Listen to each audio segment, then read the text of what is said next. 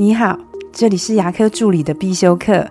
今天要必修的是自费牙科沟通技巧里面的诗，声音的表情怎么说跟说什么一样重要。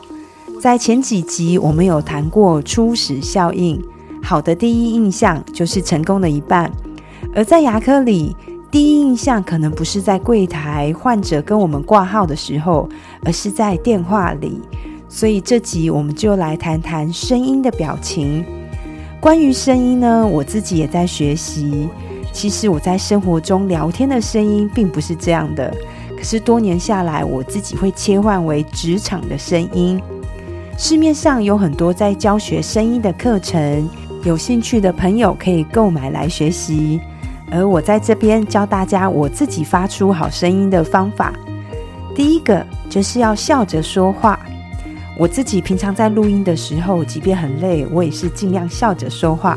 大家可以试试看，当你笑着说话跟皱着眉头说话的时候，给人家的感觉是完全不一样的。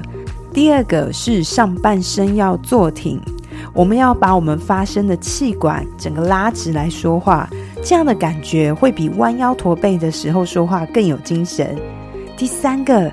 讲话呢，不要拖尾音，然后也不要欧来欧去、啊来啊去。如果我们要彰显我们的专业感，讲话的断句要分明。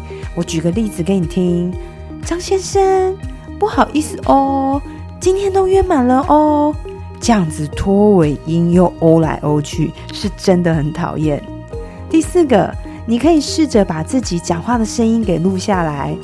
虽然我知道大家听到自己的声音都会觉得很尴尬、很奇怪，但这是一个很好检查自己说话与声音的方式。你的声音就决定了你是谁，让自己有好声音，就会让沟通更顺利。我今天的分享就到这边。如果你觉得今天的内容对你有帮助的话，请帮我下载下来，或是分享出去，让更多人听得到。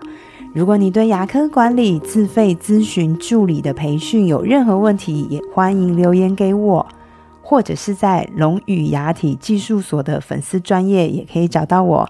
我们下次再见了，拜拜。